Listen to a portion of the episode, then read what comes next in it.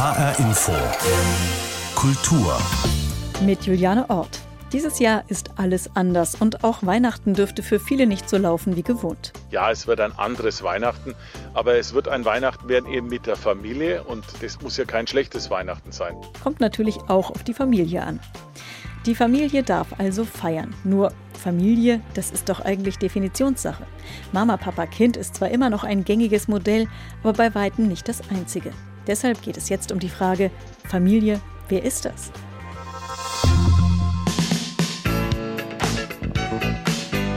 Familien gibt es zum Beispiel als Bandkonstellation, wie Sister Sledge, die mit We Are Family im Jahr 1979 gleich mehrere Top-10-Platzierungen gelandet haben. Die Sledge Sisters traten als Quartett auf, bis Casey Sledge Ende der 80er die Band verließ und Solokarriere machte. In einem Interview erzählte sie neulich, dass sie an einem Theaterstück arbeite, das die Geschichte hinter We Are Family erzählen soll. Denn wie in vielen Familien habe es auch im Hause Sledge Probleme gegeben.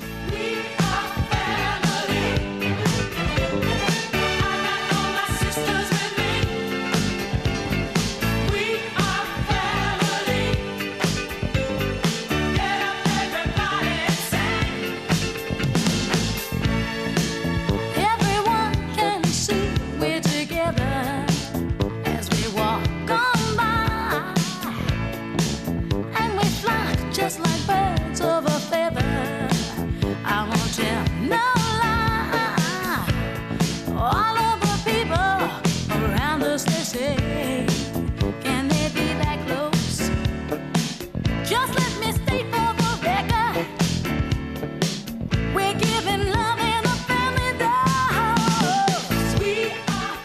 Family. Sister Sledge singen von Love in a Family Dose. Für manche ist das schnell an der Grenze zur Überdosis. Aber Familie ist für dieses Weihnachten nun mal die zulässige Organisationsform und es ist genau geregelt, wer da kommen darf. Der engste Familienkreis, und das sind, so kann man es auf den Seiten der hessischen Landesregierung nachlesen, Großeltern, Ehepartner, Partner in Lebensgemeinschaften, Geschwister, deren Kinder und dann wieder deren Familien.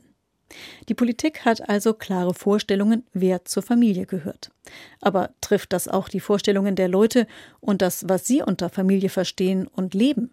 Das ist auch eine Frage, über die sich Soziologen Gedanken machen, und deshalb habe ich mit Professor Norbert Schneider gesprochen. Er ist Direktor des Bundesinstituts für Bevölkerungsforschung in Wiesbaden.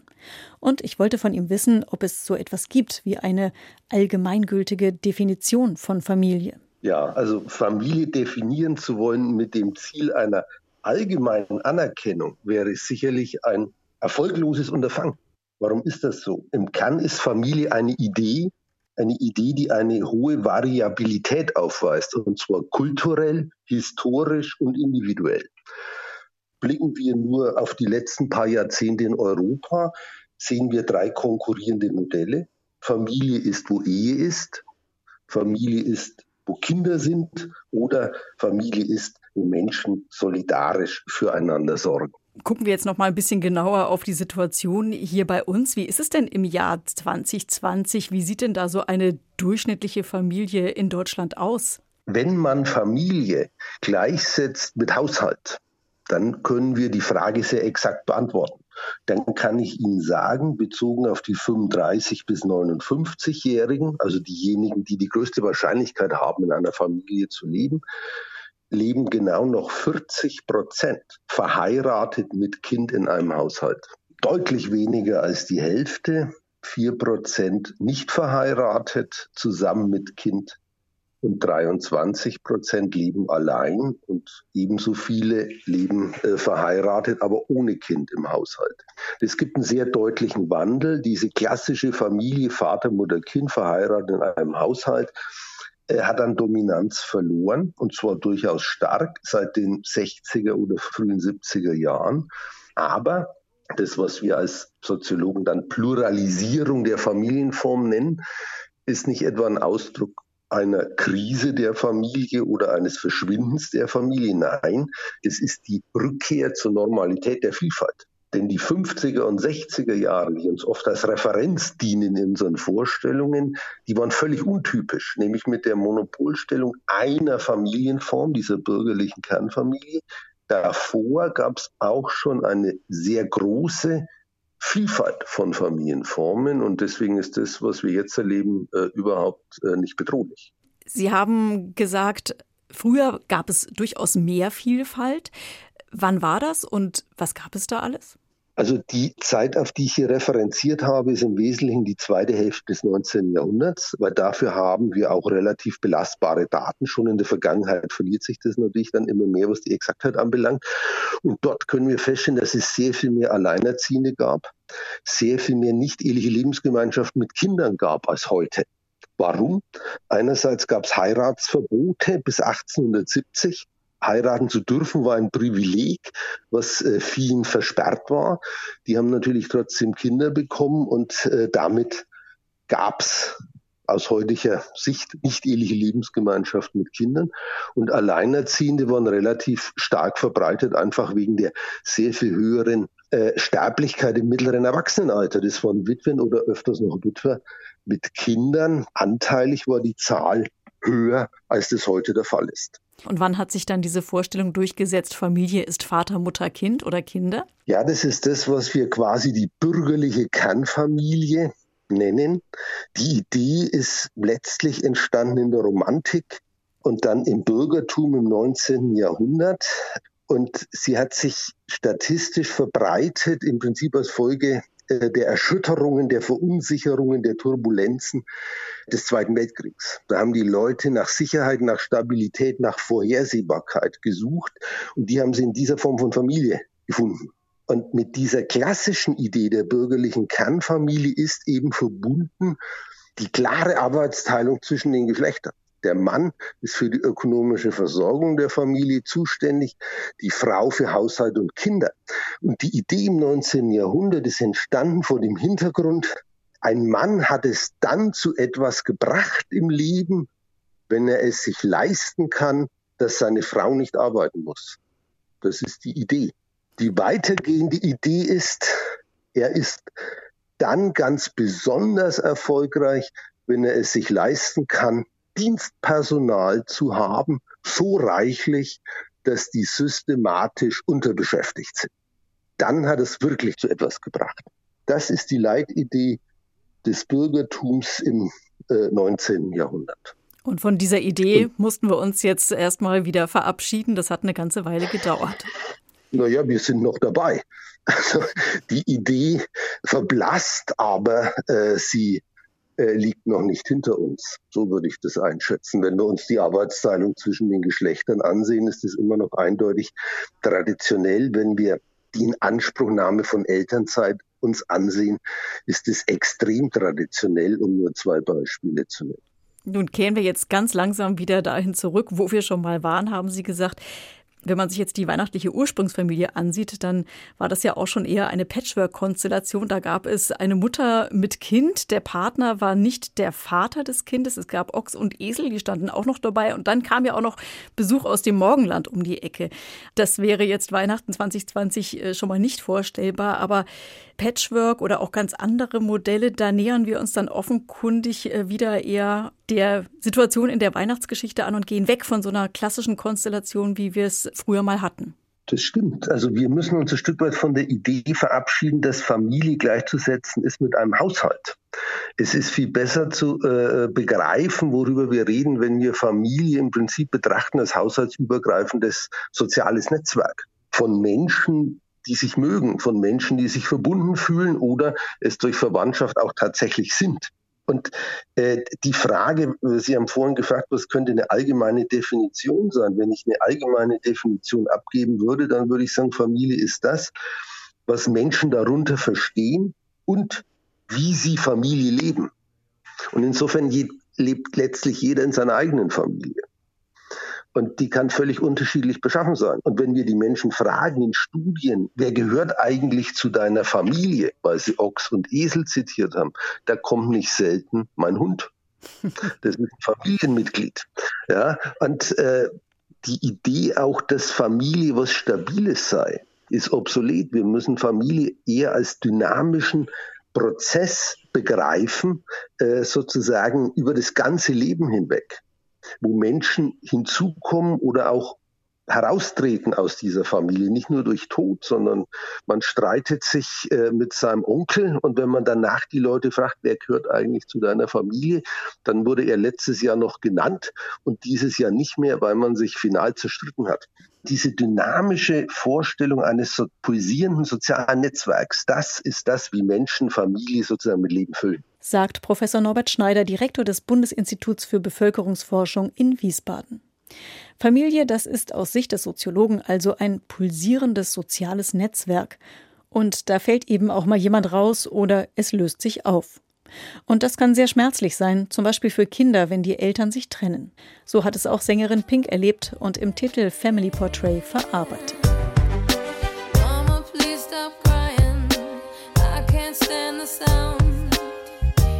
pain is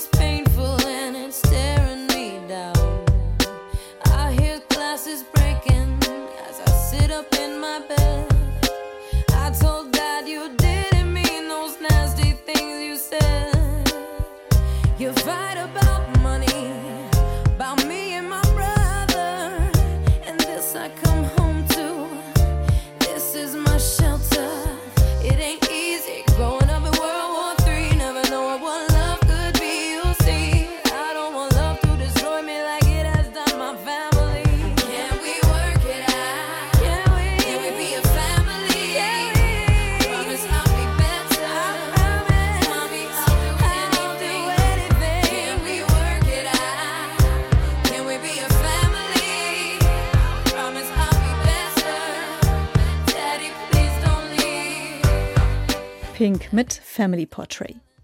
Wenn sich heute Familien um ihre Weihnachtsbäume oder einfach nur um ihre Tische versammeln, dann sind das schon lange nicht mehr Vater, Mutter und Kind. Dass diese Vorstellung aber immer noch in vielen Köpfen höchst präsent ist, erlebt auch Kevin Silvergieter aus Südhessen. Er ist Blogger und er erzählt auf seiner Website über seinen Alltag als schwuler Vater zweier Pflegekinder.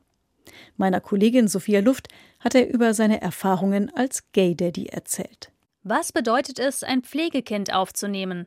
Wieso ist es wichtig, die Bezeichnungen Papa und Mama neu zu interpretieren? Und spielt es eine Rolle, ob ein Kind zwei Papas, zwei Mamas oder eine Mama und einen Papa hat? All das sind Fragen, auf die Kevin Silvergieter aus dem südhessischen Rottgau aufmerksam machen will, aus einem einfachen Grund. Wir sind noch nicht selbstverständlich für das, für die Mehrheit der Menschen. Genau da möchte ich ja quasi hinkommen. Genau das das ist das, was wir brauchen. Aber nein, da sind wir tatsächlich noch nicht. Wir sind noch nicht selbstverständlich. Damit meint er Familien wie seine eigene.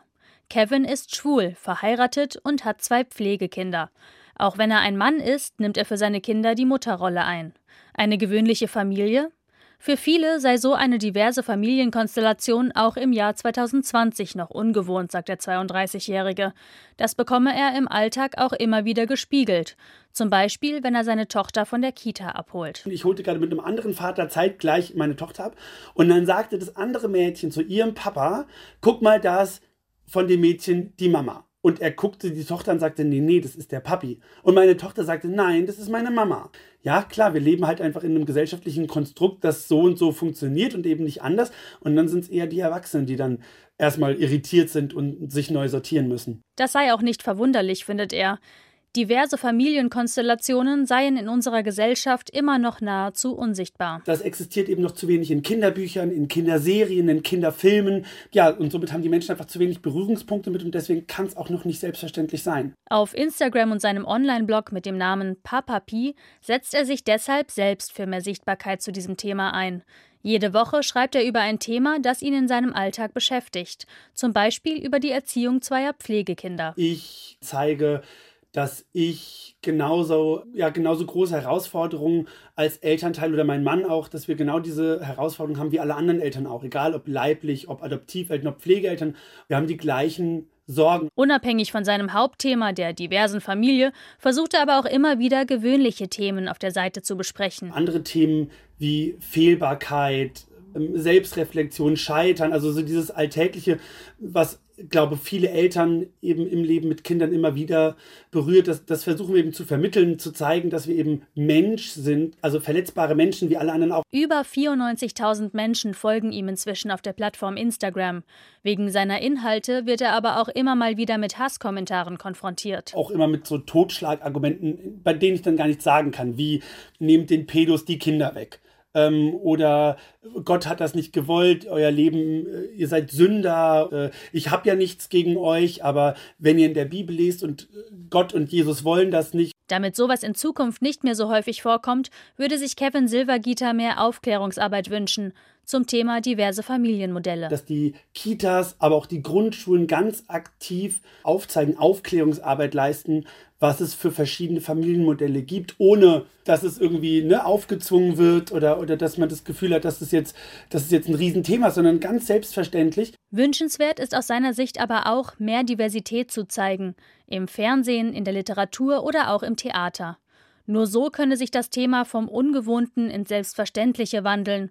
Und nur so, findet Kevin Silvergieter, könne in Zukunft eine tolerante Gesellschaft entstehen. Sophia Luft über Kevin Silvergieter, schwuler Vater von zwei Pflegekindern und Blogger in Sachen Diversity. Er wünscht sich, dass es mehr Selbstverständlichkeit im Umgang mit Familienmodellen gibt, die nicht klassisch aus Papa, Mama und Kind bestehen. Auch in der Literatur. Schauen wir doch mal genauer nach, was sich da getan hat, wie sich Familienbilder in Büchern gewandelt haben.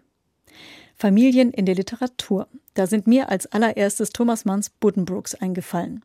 Es ist das erste lange Werk von Thomas Mann und auch eins seiner erfolgreichsten. Er hat dafür die höchste Auszeichnung bekommen, den Literaturnobelpreis. In den Buddenbrooks geht es um eine wohlhabende Kaufmannsfamilie aus Lübeck. Und der Untertitel Verfall einer Familie deutet schon an, was da passieren wird. Ich habe mit Alf Menzer gesprochen. Er ist HR-Literaturredakteur und ich wollte von ihm wissen, was das für ein Familienbild ist, das Thomas Mann da zeichnet. Naja, die Buddenbrooks sind eine bürgerliche Familie, die aber fast schon wie so eine Adelsfamilie eine Dynastie aufgebaut hat, die also als Familie über die Generationen hinweg Erfolg gehabt hat, deren Familienname etwas gilt in Lübeck, der aber zunehmend eine Bürde für die nachfolgende Generation äh, wird, für Christian, für Toni, für Hanno, die dem Erwartungsdruck, der von dieser Familie ausgeht, eben nicht standhalten können. Und das führt dann nach und nach zum Niedergang der Familie. Eine Familie kann eben einerseits ein Kraftzentrum, andererseits aber eben auch eine gehörige Belastung sein. Familie hat immer etwas Ambivalentes oder wie es bei Karl Kraus mal geheißen hat, das Wort Familienbande hat durchaus einen Beigeschmack von Wahrheit. Das stimmt, bekomme ich auch häufiger zu hören. Die Buddenbrooks, die sind ja ein Klassiker und sie handeln auch vom klassischen Familienmodell. Das ist ja mit dem Erscheinungsdatum 1901 auch nicht anders zu erwarten. Diese Konstellation Familienoberhaupt, die geehelichte Frau und Mutter und der Nachwuchs, das hat sich ja gesellschaftlich ziemlich lange gehalten und dann natürlich auch in der Literatur gespiegelt. Wann gab es denn dann so die ersten Ausreißer zu beobachten? Na, ich glaube, die erste zerbrochene Familie dürfte die erste Familie überhaupt gewesen sein. Der erste Ausreißer dürfte ein gewisser Kain gewesen sein, der seinen Bruder ermordet und dann aus der Familie flieht. Und auch sonst sind ja die Familienkonstellationen in der Bibel alles andere als unproblematisch. Das zieht sich dann durch die ganze Literaturgeschichte. Also Ödipus, der seinen Vater ermordet und seine Mutter heiratet, Shakespeares Hamlet, der Probleme mit seiner Stiefmutter hat, oder King Lear, der von seinen Töchtern erst enteignet ereignet und dann in den Tod getrieben wird. Also wo Familie in der Literatur auftritt, sind eigentlich die Familienprobleme nicht weit. Oder anders gesagt, Familie ist literarisch sowieso nur als dysfunktionale Familie interessant. Oder wie es im ersten Satz von Tolstois Anna Karenina heißt, alle glücklichen Familien gleichen einander, sind also langweilig. Jede unglückliche Familie ist auf ihre eigene Weise unglücklich, also literarisch interessant. Und tatsächlich, also die großen Romane des bürgerlichen Zeitalters, auch die zeigen die bürgerlichen Familien eher als Problemzonen, nämlich äh, Flauberts Madame Bovary oder Effie Brice. Das sind Romane über starke Frauen, deren Selbstbehauptungswille aber eben an den Erwartungen der Familie zerschellt. Frauen, für die die Familie dann eher ein Gefängnis als ein Schutzraum ist. Also Familien, die nicht so gut funktionieren, sind ganz offenkundig für Literaten deutlich interessanter als da, wo es glatt läuft. Familien, die sich auflösen, wo Partner sich trennen, das sind ja auch alles so gesellschaftliche Entwicklungen, die in der letzten Zeit dann auch immer Niederschlag gefunden haben in der Literatur oder wilde Ehe, Partner, Partnerin nicht verheiratet. Gab es aber alles schon ganz lang, hast du uns gerade schon erzählt. Gibt es denn trotzdem so in der jüngeren Literaturgeschichte da Wendepunkte für dich als Familien dann tatsächlich auch mal ganz anders gedacht worden sind? Das ist gar nicht so einfach zu sagen. Also wie gesagt, die Zweifel an der Normalität normgerechter Familienkonstellationen, die hat es eigentlich immer gegeben. Alternative Konstellationen in Romanen zu entwerfen und explizit darüber zu schreiben, das ist, glaube ich, eine ganze Zeit lang äh, ziemlich heikel gewesen. Da hat es lange Zeit eben dann die Vorwürfe gegeben, das würde gegen die sogenannten guten Sitten verstoßen und wurde auch richtig von der Zensur dann verfolgt. Und deshalb glaube ich, dass die, die ersten Entwürfe dann über überhaupt erst in sowas wie Science-Fiction-Literatur auftauchen konnten, also als rein hypothetisches Gedankenspiel. In den 60er Jahren des vergangenen Jahrhunderts hat die amerikanische Autorin Ursula Le Guin die linke Hand der Dunkelheit geschrieben und darin hat sie, und ich glaube, das ist tatsächlich zum ersten Mal in, in dieser Art äh, passiert, in der, darin hat sie eine Gesellschaft vorgestellt, die eben ohne die Unterteilung in Männer und Frauen funktionierte. Aber wie gesagt, das dürfte damals tatsächlich nur im Medium der Science Fiction möglich gewesen sein. Mittlerweile sind viele Gesellschaften weiter und damit ist eben auch die Literatur schon weiter. Da gibt es ja mittlerweile eine ziemlich bunte Vielfalt, Mann und Mann, Frau und Frau, queere Konstellationen oder eben auch einfach ganz enge Freundschaften und Beziehungen, die für Menschen halt einfach Familie bedeuten. Wie schlägt sich das denn in Büchern nieder? Also unterdessen würde ich sagen, äh, gleichgeschlechtliche Ehepaare samt Kindern, das kommt als neue Form der Familienbildung fast schon wie selbstverständlich in der Literatur äh, vor. Nele Polacek zum Beispiel, die ja auch im HR eine Kolumne hat, die hat in ihrem Debütroman Das Unglück der anderen vor vier Jahren schon ein solches Ehepaar äh, beschrieben. Oder im vergangenen Jahr gab es Miko Sophie Kümes Roman Kintsugi, der auf der Shortlist zum Deutschen Buchpreis äh, stand, äh, mit einer vierköpfigen Patchwork-Familie. Eigentlich waren das drei Väter und eine Tochter mit all den familientypischen Bruchlinien und dann gibt es, um auch mal ins Ausland zu gehen, den Roman Mädchenfrau etc. der britischen Autorin Bernadine Evaristo. Der hat im vergangenen Jahr den Booker Prize, also die englische Version des Buchpreises, gewonnen. Der erscheint jetzt im Januar auf Deutsch und auch da steht im Zentrum eine lesbische Londoner Dramatikerin mit ihrer 19-jährigen Tochter. Also ich würde sagen, Vielfalt ist das neue Normal in der Literatur, auch in puncto Familie. Und äh, bildet denn da die Literatur eigentlich gesellschaftliche Familienverhältnisse so einigermaßen repräsentativ ab? Wie nimmst du das wahr? Ich glaube, die Literatur nimmt einfach zur Kenntnis, dass die Familienverhältnisse diverser geworden sind und damit eben auch die Möglichkeiten der Literatur. Familie war ja auch deshalb für Literatur so interessant, weil sie immer einen sehr konzentrierten Mikrokosmos dargestellt hat, in dem man ganz viele menschliche Probleme und Herausforderungen wie in so einem Brennglas zeigen konnte. Und wenn jetzt eben Familienkonstellationen vielfältiger werden, dann potenziert das einfach nur die Möglichkeiten auch für die Literatur. Jetzt ist ja die Zeit, wo man endlich mal wieder in Ruhe lesen kann. Hättest du denn da noch so einen Tipp für ein Buch mit einer Familienkonstellation, die dieses Jahr vielleicht trotzdem um den Weihnachtsbaum sitzt oder die Kerze, auch wenn sie von Politikern nicht unbedingt mitgenannt werden, wenn es so um Familie und Weihnachten geht? Ich glaube, da würde ich zum Buch greifen, das wahrscheinlich eine ganze Menge schon kennen, wenn nicht sogar schon haben, nämlich zu Jan Weilers kleinem Buch Die Eltern. Das ist die Fortsetzung seiner Pubertierserie. Die Pubertiere sind mittlerweile im Begriff, das elterliche Haus zu verlassen. Aber, und das haben, uns hat mich ein bisschen überrascht, viele der Rezensenten entweder übersehen oder nicht für erwähnenswert gehalten.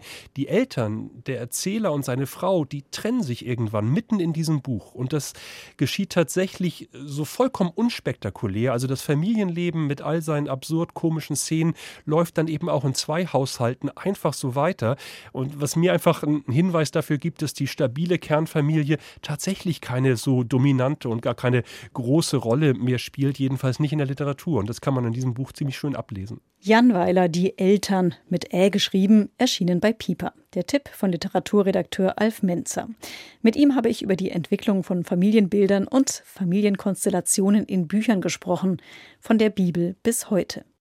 Familien sind vielfältig und so viel mehr als die Menschen, mit denen man zufällig aufgewachsen ist. Für viele sind es doch eher die, die man sich bewusst ausgesucht hat. Enge Freunde, die eigene Community, eben die Family, wie sie The Chainsmokers and Kaigu besingen. People coming, some people going, some people ride to the end. When I am blind in my mind, I swear they'd be my rescue, my lifeline. I don't know what I'd do if I, if I'd survive. My brothers and my sisters in my life. Would die for me. We run together, they're my family. When I get up, they gon' be high with me. I'll say forever, my. Family.